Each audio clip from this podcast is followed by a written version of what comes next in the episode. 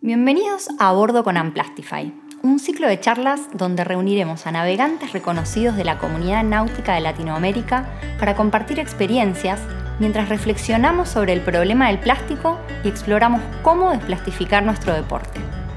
Soy Tati Besada, cofundadora de Amplastify, una empresa social que busca cambiar la relación humana con el plástico. En Amplastify creemos que el uso de plásticos descartables está fuera de control que el problema no es el material en sí, sino su uso y abuso. Y que la solución no es solamente el reciclaje, sino que la clave está en la prevención.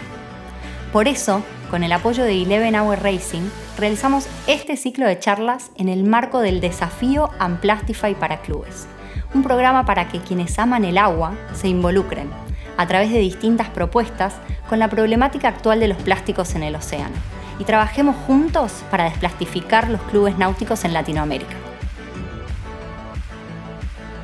Bueno, vamos a, ir directo al tema que nos ocupa hoy con nuestros oradores de lujo, que son Víctor Díaz de León de Venezuela, representante de la clase MOD, Domi Nupel de Uruguay, que fue representante de Uruguay en Tokio 2020, y Machi Contesi, que navega en MOD también y participó este año del circuito de 69 este. Los va a moderar el ingeniero Jorge Pérez Patiño, que sabe un montón y que nos va a contar un poco qué es esto, y de dónde viene a dónde vamos. Los dejo con ellos, que saben mucho más que yo y son mucho más divertidos. Bueno, voy a hacer una, pequeña introducción y después pasamos a, los protagonistas principales. Barcos que vuelan. Eh, no prometan nada para el día que los barcos vuelan porque ya llegó, les aviso. ¿De dónde surge que, los barcos empiecen a volar? En realidad hay, hay imágenes que muestran que ya eh, hace 100 años había unas primeras experiencias, pero a fines de, entre 1880, por ahí, eh, se desató el furor por tratar de, de, volar con artefactos más pesados que el aire, no con globos que flotan, sino con artefactos como los primitivos aviones. Y empezaron a tener éxito los hermanos Wright y Otto Lilienthal en Alemania y varios, y ahí se empezó a desatar una competencia muy, muy intensa. Y se fueron descubriendo los principios necesarios para, para lograr que un artefacto vuele y pueda eventualmente llevar a algunas personas también. Básicamente el problema estaba en cómo generar una fuerza vertical, que se llama sustentación habitualmente, porque lo que hace justamente es sostener, sustentar. Entonces, en los primeros experimentos empezaron con darse cuenta de que cuando una superficie plana forma ángulo no muy grande con, con un flujo de aire o de agua, genera una fuerza, pero al principio era muy chica. Después se dieron cuenta que si la superficie era curva generaba más fuerza, empezaron a cambiar la forma de la superficie, bueno, empezó a desarrollarse aceleradamente la, la aeronáutica. Y alguien dijo, ¿por qué no aplicar esto al agua? Entonces lo que se aprendió de la aeronáutica era que ¿qué hace falta para volar? Para volar, bueno, hacen falta alas, que justamente se empezó a mejorar los diseños. Y del punto de vista físico, sin entrar en, grandes detalles, eh, para poder tener esa fuerza que nos sostenga, necesitamos, por un lado, el ala y el ala o las alas tienen que tener una determinada área. Si tienen menos área que eso, no alcanza y no puede sostener la fuerza. Entonces se fue descubriendo cuánta es el área necesaria para equilibrar al peso. Y después este, los físicos también estaban muy interesados en el tema, lo fueron estudiando y se encontró que también interviene la densidad. Y la densidad, alguien pensó, la densidad del agua es 820 veces más grande que la del aire. Entonces, si esa fuerza depende de la densidad, en el agua vamos a poder generar mucha más fuerza. Otro factor que interviene es la velocidad. En el agua no se puede lograr las mismas velocidades que en el aire, justamente porque también la, densidad ahí ya juega en contra. Pero alguien dijo, si logramos reproducir esto que ya están haciendo los primeros aviones dentro del agua, vamos a tener barcos que, que vuelen. Y ahí un poco fue cuando empezaron a aparecer las primeras propuestas, las primeras ideas, que algunas son, ya les digo, de, hace 100 años y un poco más también. Después en la vela se empezó a probar hacia el año 1950 y, un poco más adelante. Y también se desarrollaron algunos barcos que acá, por ejemplo, en Buenos Aires eh, teníamos para cruzar eh, rápidamente a Colonia y a Montevideo, que eran los alíscafos. Alíscafo en italiano simplemente quiere decir barco con alas. Un inconveniente que tenían era el rolido, que la gente a bordo se, se moría, entonces por eso fueron dejados de lado y se cambiaron por, por otras tecnologías más nuevas. Para resumir, para tener un barco que vuela, hay que poner el ala dentro del agua. Después esa ala tiene que tener algunos requisitos. Tenemos que poder controlarla, porque no es solo, mirá, más sin manos, sino que además hay que poder eh, regular la altura de vuelo, que de eso nos van a hablar los chicos. Hay que poder eh, tener control de la fuerza. No es simplemente, aparte, como la fuerza depende de la velocidad, en realidad peor, de la velocidad al cuadrado, si seguimos aumentando la velocidad, va a llegar un momento que vamos a seguir volando, vamos a seguir volando y vamos a salir del agua. Y vamos a volver al agua catastróficamente, que ocurre cada tanto. Entonces, no solamente alcanza con eso, sino que además hay que tener una forma de controlar esa superficie, esa ala que está bajo el agua. Y los moths lo lograron de una manera muy interesante. Los moths es una clase que existe desde el año creo que 40. De hecho, en el Centro Naval Olivos, donde yo navegué toda mi vida, teníamos tres mods y eran mods del año 50, de terciado.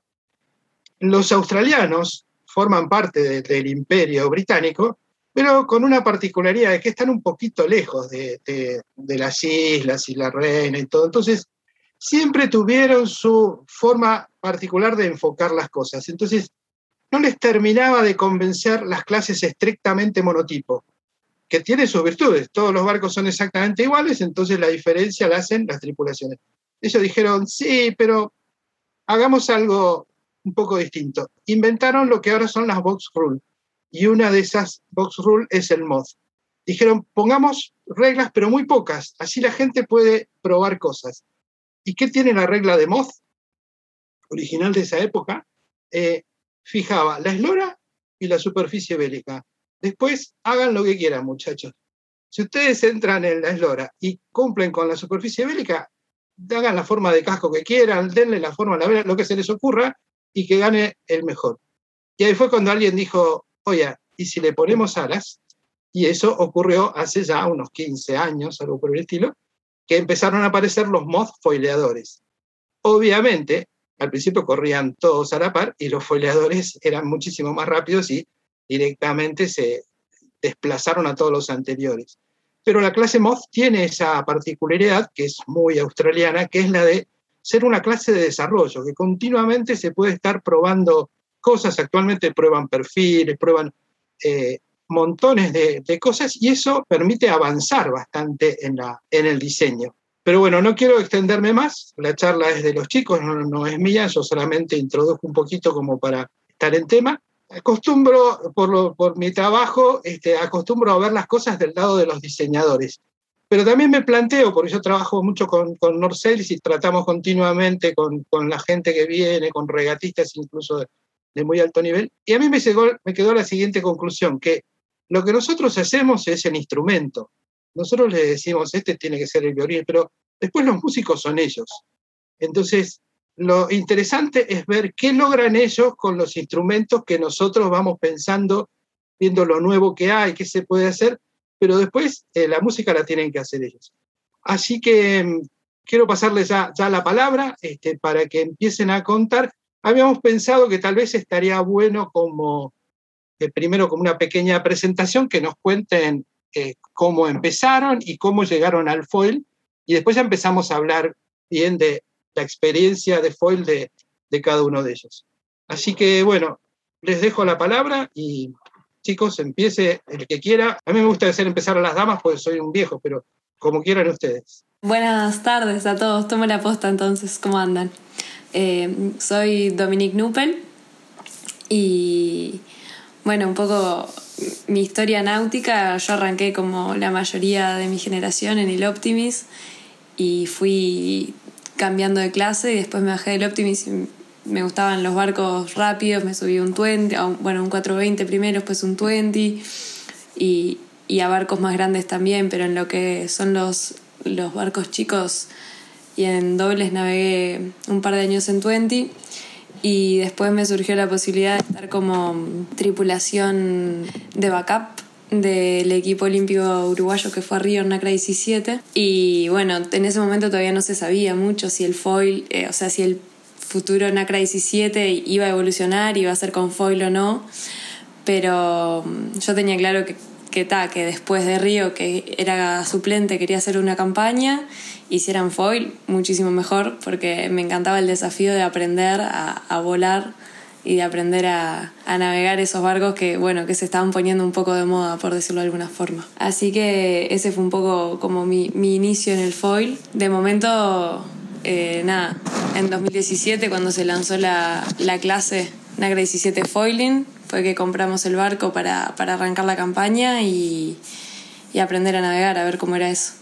Bueno, eh, a ver, eh, ¿quién quiere seguir de los, de los varones? Hay uno que está pescando en el Caribe, pero... Hola, ¿qué tal? Sí, soy yo, Víctor. ¿Me escuchan?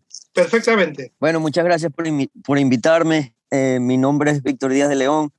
Me gusta mucho y comparto la iniciativa que tienen de reducir los plásticos yo soy venezolano, eh, empecé a navegar en Venezuela en Optimist, eh, luego, luego navegué Sunfish, un poco de Laser. Me fui a estudiar a Estados Unidos, eh, navegué en la universidad en Estados Unidos y luego de eso me quedé en Estados Unidos y me dediqué a la vela, a la vela o a la náutica profesional. navego en J70, Megues 24, Echels, un, un número de barcos distintos y sin duda alguna mi barco favorito es el Moth que tiene foils y es el tema que vamos a estar tocando hoy. Tuve la suerte de que un grupo de amigos empezó a navegar en Moss y uno de mis amigos me prestó su barco y desde el momento que me prestó el barco quedé enamorado y no gasté ni un centavo hasta comprarme un barco para mí. Me encantó el aspecto de que el barco es tridimensional, en el sentido de que no solo vas en el agua y en la escora, sino que también vuelas y tienes que controlar la, altitud del vuelo. Y nada, me parece un aspecto increíble. Eh, he navegado en el MOS más o menos cuatro, cuatro años, he hecho dos mundiales y ahora estoy tomando un tiempo de descanso, pero eh, pensando en regresar pronto. Como introducción estuvo muy bien, te agradezco. Y ahora, Machi, eh, no tenés escapatoria, te vas a tener que hablar. No, ahora me toca.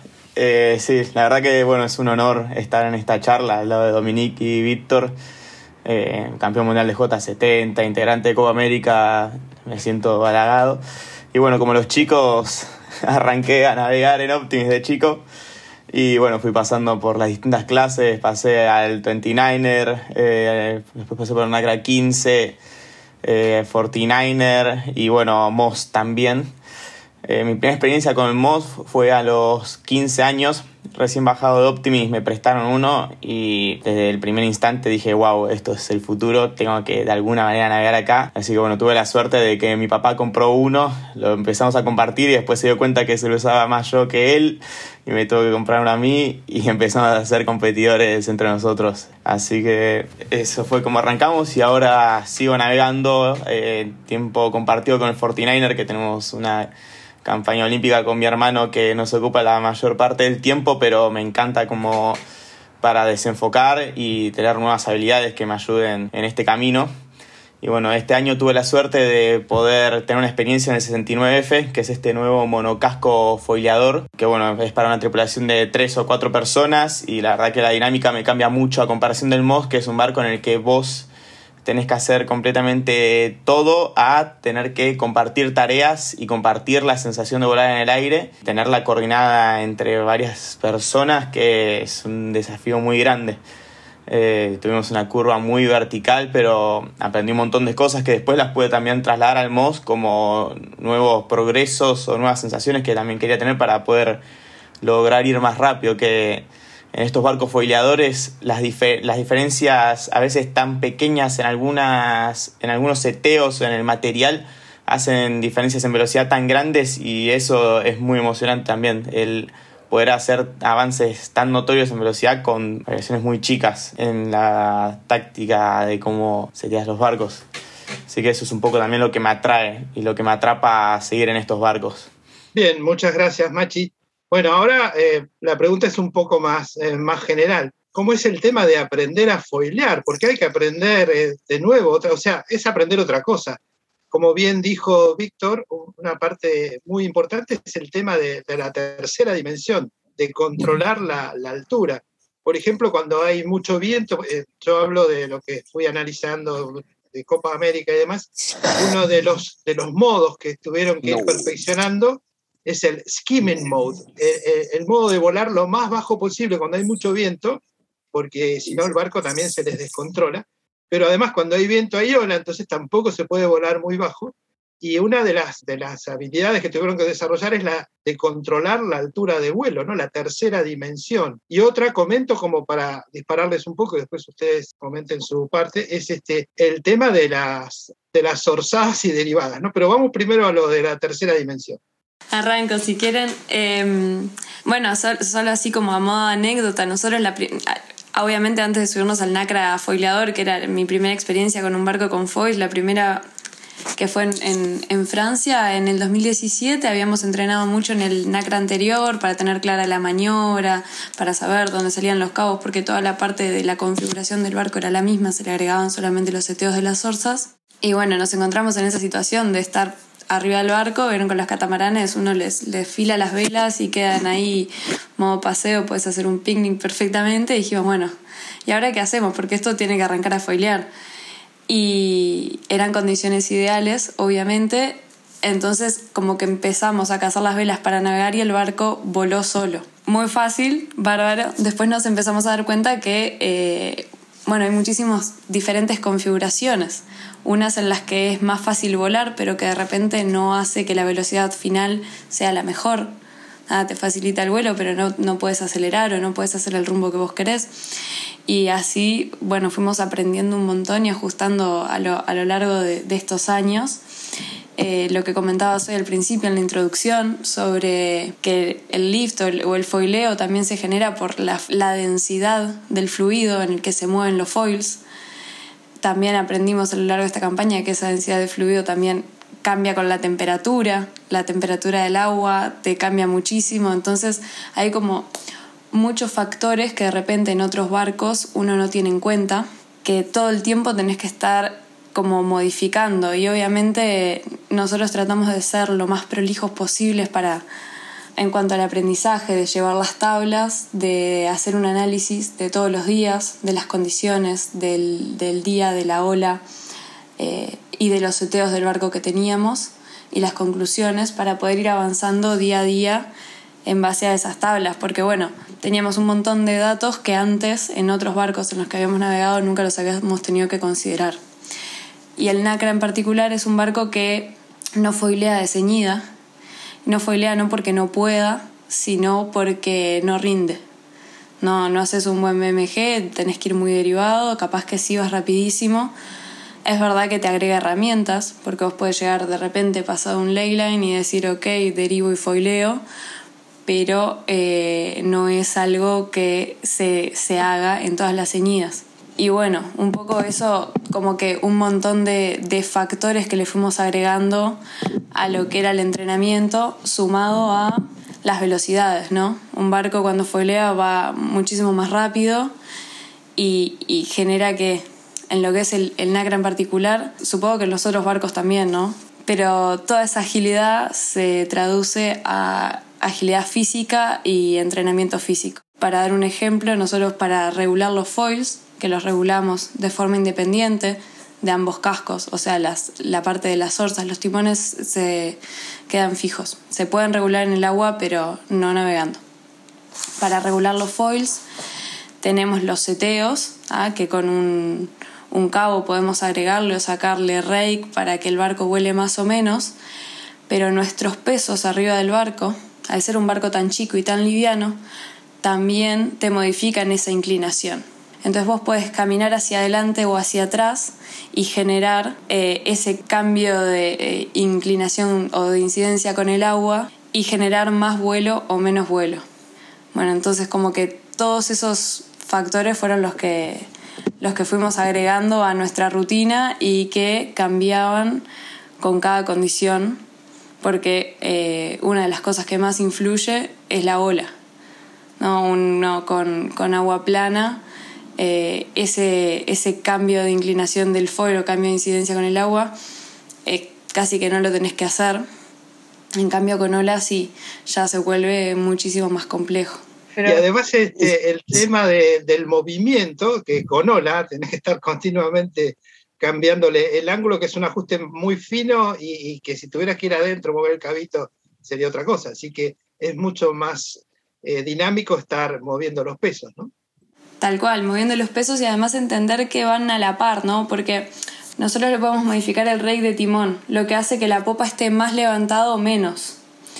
¿Eso que hace? Ya que tu punto de partida, el ángulo de, tu orza sea diferente con el agua. Entonces capaz que el 1 con, una inclinación de timón eh, es un grado, pero con otra inclinación de timón o con más rake, eh, capaz que no es un grado capaz que es menos. Entonces, bueno, todo eso como que lo fuimos aprendiendo sobre la marcha y sobre todo lo que más nos ayudó fue llevar notas y anotar. Nos hemos pasado eh, entrenamientos enteros de anotar todas las configuraciones del barco y bueno, después sentarnos y analizarlas. Las famosas libretitas de wet notes, ¿no? Tal cual. Que uno te va 20. Eh, bueno, ahora cuéntenos un poco del, del MOZ. El MOZ tiene automatizado el, tema del alerón, pero bueno, no es cuestión de que anda todo solo, ¿no? Eh, sí, Jorge, aquí eh, Víctor. Este, me parece que tu pregunta es muy oportuna de que qué hay, que hay que aprender para, para aprender a volar y para entender los barcos voladores. Yo, pienso que lo más importante es entender el control de vuelo de cada barco. Por ejemplo, el de Dominique, que es el catamarán, usa como control principalmente el peso y así regulan el ángulo del fuel. El MOD, como lo dices tú, es automatizado. Lo podríamos comparar más a, un avión. El, el fuel tiene un flap en la parte de atrás que está conectado a la varilla que ven en la prueba de los MOS. Mucha gente me pregunta, ¿qué es esa varilla? Bueno, cuando el barco empieza a volar y sale del agua, la varilla por gravedad va hacia adelante. Cuando la varilla va hacia adelante, estando conectada al flap, mueve el flap hacia arriba y hace que el barco se regule y no salte del agua.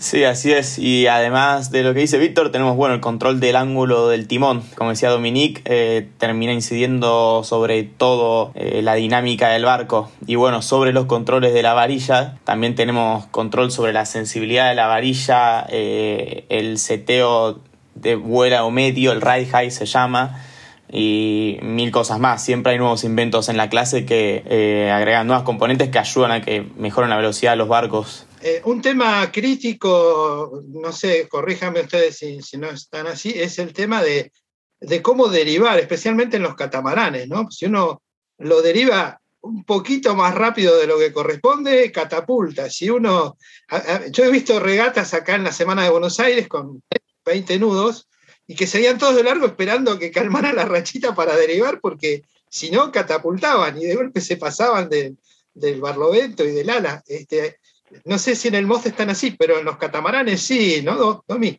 Sí, tal cual. Incluso en, el, en otros catamaranes capaz que no es tan crítico, se puede controlar un poco más la forma de los foils que tiene el NACRA. No es un foil que cuando empieza a perder, digamos, baja lentamente entra en pérdida y el barco queda totalmente en el aire y caes hace, esa es como uno de las cosas más difíciles a controlar de, un del foil en particular del NACRA, que es bastante delicado en ese aspecto, ¿no? Uno siempre lo quiere llevar más al límite para poder ir más rápido, pero bueno, eso te pone en el riesgo de, de nada, de que entre en pérdida y de que te caigas. Y una vez que te caes, el siguiente paso es que se entierra el barco de trompa.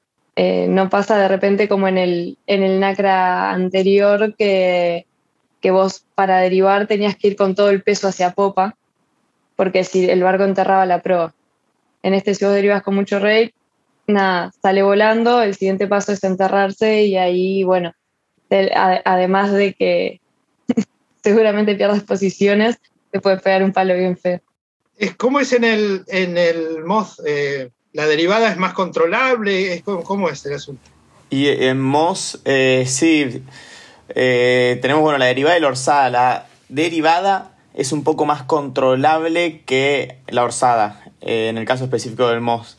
Pero me parece que en ambos casos es de todas formas más controlable que en el NACRA por el sistema de la varilla que nos ayuda a mantener el vuelo muy bien. Ya sea de ceñida a popa se hacen un montón de variaciones en el control de vuelo para acoplarlo a la ola, que ahora ya no tenés más de frente, sino de popa, que el barco acelera mucho en velocidad y por eso generas más lift, entonces tenés que hacer que vuele más bajo y acomodás el ángulo del timón para tener menos drag.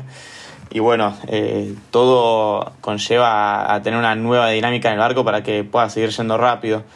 El problema está bueno en la orzada, cuando el barco tiene mucha potencia, más cuando hay viento, eh, más que nada cuando hay 17 nudos para arriba, 15, 17 para arriba, que de repente filando toda la mayor no se puede contrascorar el barco como se ve mucho en el que se lleva siempre contrascorado para tener un mejor momento erizante. Eh, filando toda la mayor no se logra la contrascora que necesitas para orzarlo y y bueno, ahí es cuando estás en un problema que no podés orzar. Y además, si orzás muy de golpe, la fuerza centrífuga del mástil, el centro grado del mástil, te tira, te tira a tumbar. Si en la curva la punta del mástil tiende a caer a sotavento si, si le das un volantazo. Tenés que, tiene que ser todo muy cuidadoso, ¿no? Que es parte del aprendizaje. O sea, hay que aprender a hacer otra cosa totalmente distinta que la navegación habitual. Sí, sí, tal cual. La, orzada tiene que ser súper delicada, que las fuerzas centrífugas, en serio, que te saca. Yendo a un día de mucho viento, a 30 nudos en orzada, es, es duro. Víctor tiene seguro mucha más experiencia que yo en esto, que tiene más años sobre la clase. Eh, yo creo que lo explicaste muy bien, hermano. Eh, algo que, que yo siempre tomo en cuenta antes de orzar o derivar es que trato de ir lo más rápido que pueda y siento que mientras más rápido vas, más fácil se hace eh, quitarle poder al barco cuando sueltas la vela porque el, viento aparente está más en la proa. Muchas veces si, si, vas lento, cuando sueltas la vela y derivas, lo que haces es ir de rich con la vela perfecta para, que, para darle más poder al barco, entonces te volteas hacia, hacia sotavento o te tumbas hacia sotavento. Entonces yo siempre trato de ir lo más rápido posible para que cuando suelte la vela, el barco pierda poder porque el viento aparente está muy a la proa. Entonces, para, poder, para darle poder tienes que cazar como para ceñida. Sí, es así. Bueno, no sé, ¿nos quieren comentar algo un poco más de las sensaciones, de lo que implica correr en una clase foileadora?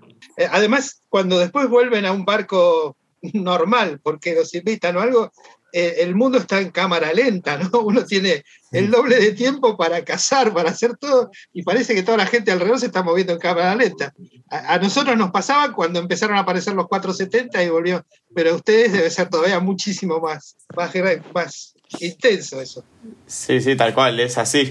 Para mí la sensación de, regatear y estar volando es increíble. Eh, como tú dices, todo pasa rapidísimo y, y no tiene comparación. La adrenalina es lo máximo. Y sin duda, para mí lo más divertido y la mejor clase que he navegado ha sido eh, el MOZ.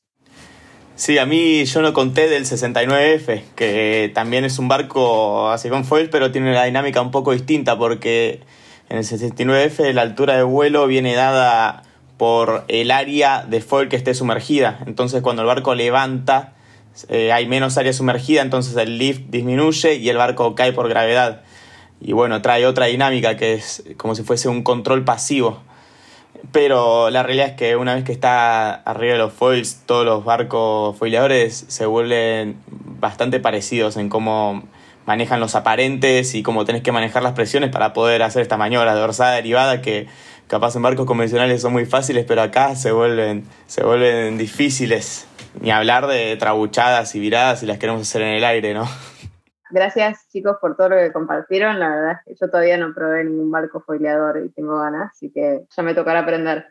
Eh, pero bueno, también sé que varios tienen experiencias eh, en cuanto al plástico en el agua y en la vida y nos gustaría que cuenten un poco eso, algo que hayan visto que les haya impresionado, qué hábitos están cambiando ustedes para, para modificar esto. Si quieres, yo puedo empezar. Em, les, quiero compartir una anécdota que tuve navegando en Moss en Miami, eh, recién cuando estaba empezando, iba muy rápido de empopada, probablemente a 28 nudos de velocidad, y de repente paré en seco y eh, bueno, yo salí volando, me pegué contra la, el obenque o la jarcia, no sé cómo le dicen, y me hice daño, eh, no supe qué pasó y cuando nadé hacia el barco me di cuenta que me había llevado una bolsa plástica por el medio y eso me hizo parar en seco, hacerme daño y también me destruyó los foils del Moth.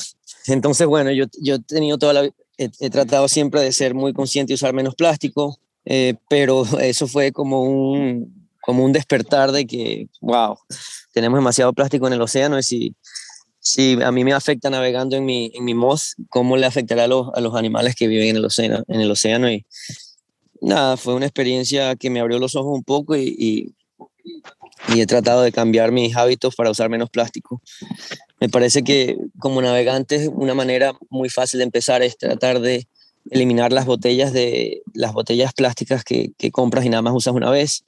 Es muy fácil tener una botella que, que puedas reusar y rellenar con agua eh, también en Estados Unidos hay, muchos supermercados que te preguntan si quieres bolsas plásticas o bolsas de papel y a pesar de que es algo tan fácil elegir la bolsa de papel, la mayoría de las personas eligen la bolsa plástica. Entonces me parece que tenemos que tratar de educar a, a las personas e incentivar a que usen menos plástico.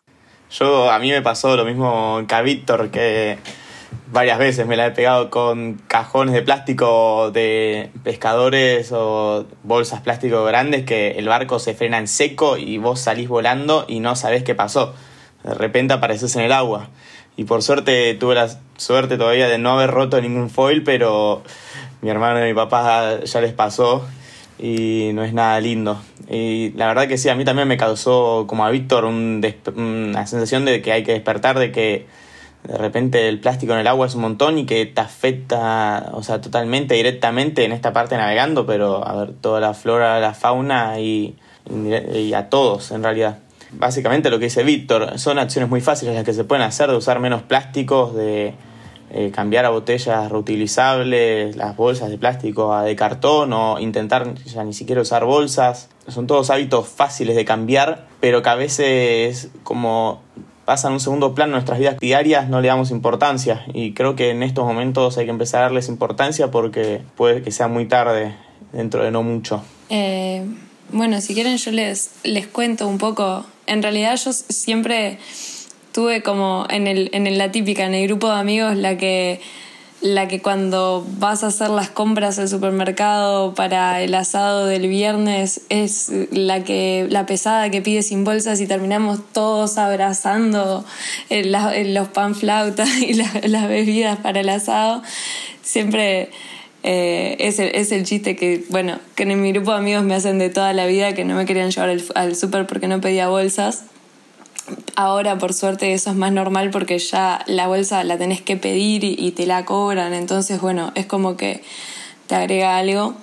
Eh, en, en el agua, pila de veces, sobre todo en el río de la Plata, que no las ves porque venís navegando y de repente sentís una vibración o algo y nosotros tenemos la posibilidad de escorar el barco y dejar una orza fuera del agua, un fuego fuera del agua y ver que de repente tenés una bolsa enganchada y no sabías por qué no estabas pudiendo navegar y era por eso pasa un montón. Me pasó también una vez de levantar como un, un nylon, estaba por suerte en un ding y un nylon gigante como que se había caído de un barco de pesca y realmente impresionante porque no entraba en el dinghy. Y bueno, eso choquea un poco en lo personal y sé que, bueno, son pequeñas acciones que ayudan en todo, pero no cuesta nada.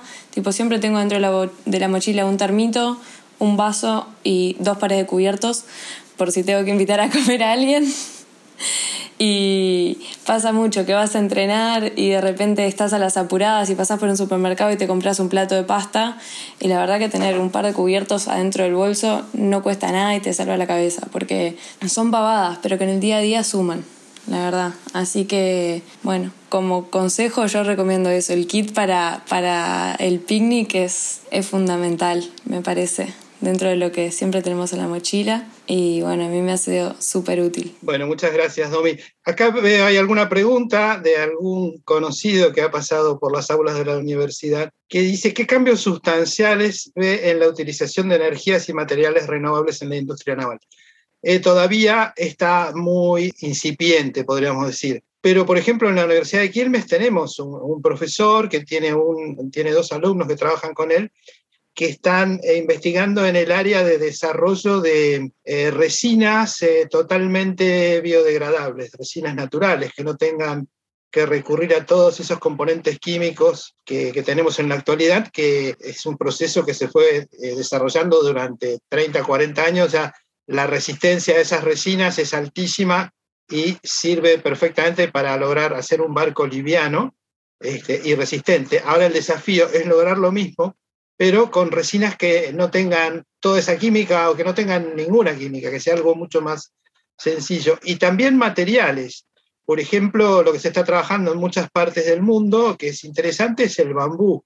El bambú, la fibra, cuando se, se corta la caña, se hacen fibras, se puede lograr propiedades casi tan altas como las del carbono, aunque parezca increíble. Y el bambú eh, crece muy rápidamente, es una, es una fuente totalmente renovable y que no implica los procesos que implica el desarrollo de la fibra de carbono y todo lo demás, que tiene todo un desarrollo que además implica también huellas de carbono y todo por el estilo. O sea, contestando concretamente a la pregunta, se está trabajando, pero todavía estamos lejos de llegar a eh, lograr sustituir los materiales más sofisticados. Y también se está eh, trabajando mucho en cómo reciclar barcos viejos, porque vemos barcos que que son del año 70, de fibra y demás, que a veces están. Bueno, ¿qué hacemos con eso? ¿Lo trituramos? ¿Lo podemos recuperar? la fibra de vidrio y, la de carbono también este, no son materiales como el acero que lo fundimos y hacemos algo de nuevo. Entonces se está trabajando en cómo recuperar los cascos viejos, por llamarlo de alguna manera.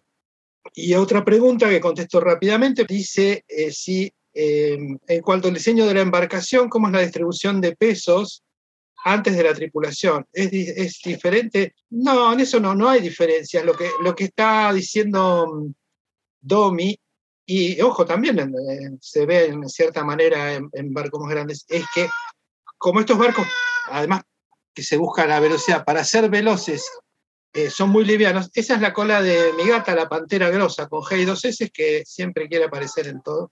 Les decía que no cambia el diseño del barco sin tener en cuenta la tripulación. La tripulación es eh, el tema de, aprovechar para eh, afinar el, ángulo de incidencia del foil.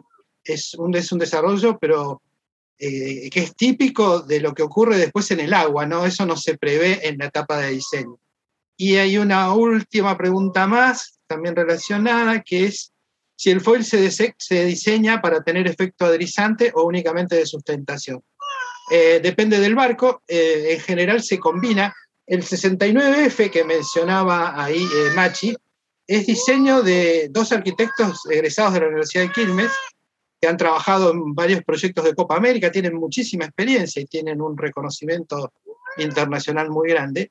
Y eso también fue un desarrollo que vino de Copa América, que esas orzas que vemos en formas raras de L, de J, de, eh, eso fue una manera, como bien decía Machi, de hacer que eh, haya una realimentación, que el barco cuando empieza a volar demasiado alto, sale parte de la orza del agua, entonces empieza a perder sustentación y entonces se, se autorregula.